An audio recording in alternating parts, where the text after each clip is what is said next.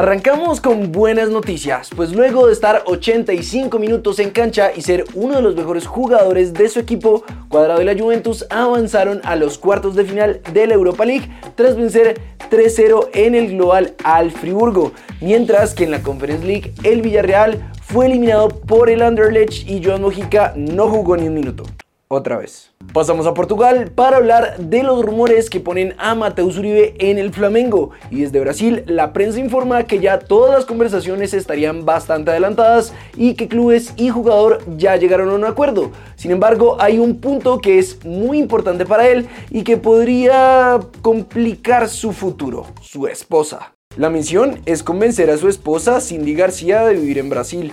Juntos desde hace varios años, la esposa quiere continuar su vida en Europa, aseguró el medio brasileño.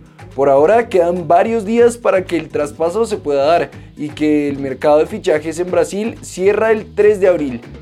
En otro tema, todos sabemos que la zurda de James está llena de magia y en charla con ESPN, Julio César Falcioni, uno de sus primeros entrenadores en su época del fútbol argentino, lo recordó así.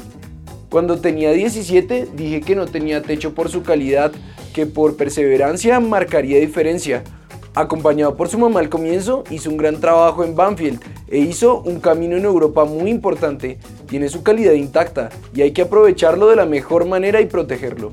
¿Ustedes qué opinan? ¿James aún tiene calidad? Pasamos a Italia, donde Gasperini habló de nuestros cracks en el Atalanta. Primero comentó del toro y dijo, Zapata ayer no entrenó por precaución, su convocatoria dependerá del entrenamiento de esta tarde. Viene de varias lesiones, a veces sus dudas dependen de sensaciones, percepciones que evaluaremos este jueves. Asimismo, el Toro habló con la Gaceta de Sport y comentó esto de una posible salida del club. Mi futuro es aquí, aunque me vinculen con otros clubes desde que llegué aquí y no sabía nada al respecto. Estoy feliz aquí y puedo sentirme aún mejor si tengo más continuidad y si terminamos bien esta temporada. El Atalanta me ha echado tanto de menos como yo he echado de menos al Atalanta, por eso quiero disfrutar cada momento hasta el final de la temporada. Por el lado de Luis Fer, el técnico aseguró que aunque ha estado mejorando, no está para jugar 90 minutos. Seguimos en Italia, pues aunque el Spezia no vive su mejor temporada, Kevin Agudelo está volviéndose una de las piezas principales del equipo. Por eso en charla con Blue Radio habló un poco de su futuro. Siempre esa es la ilusión y ese es el sueño, seguir creciendo, avanzando y abriéndose paso en los partidos importantes. Este es el año donde he tenido mayor continuidad y espero seguir haciéndolo bien para llegar a un equipo grande. Cracks, como les contamos ayer, el DIM se metió en la fase de grupos de la Libertadores gracias al doblete de Luciano Pons. El poderoso dejó la llave 3-1 a favor y ahora será el tercer equipo de nuestro país en el torneo de clubes más importante de Sudamérica. Sin embargo, algunos de los hinchas no estaban contentos con el estilo de juego del equipo y en medio del partido se alcanzaron a escuchar chiflidos desde la tribuna hacia el técnico David González, que hoy en charla con Blog Deportivo dijo...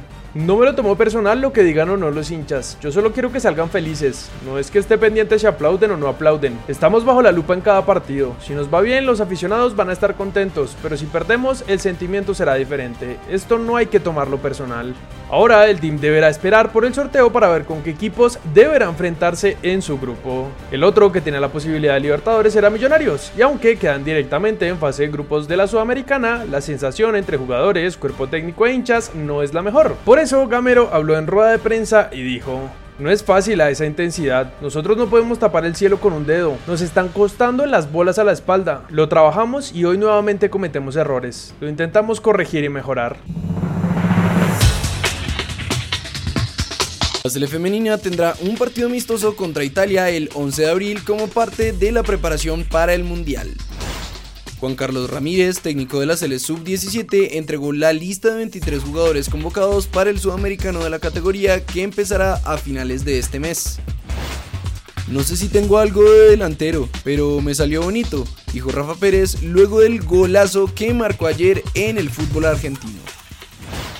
Joan Carbonero tendría una lesión y sería duda para la convocatoria de la Sele ante Corea y Japón en los partidos amistosos. Cracks, eso es todo por las noticias de hoy. Vuelve el comentario destacado y en esta ocasión lo hizo JB De Brother.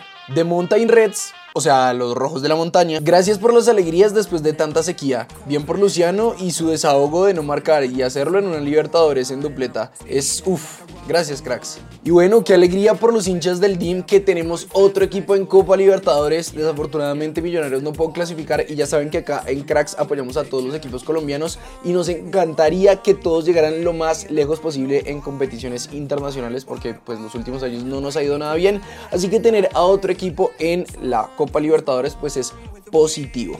No siendo más entonces, pues eso ya es todo por las noticias de hoy. Recuerden que siempre estamos muy atentos a cada cosa que nos dicen por allá abajito y nosotros nos vemos mañana en un siguiente video.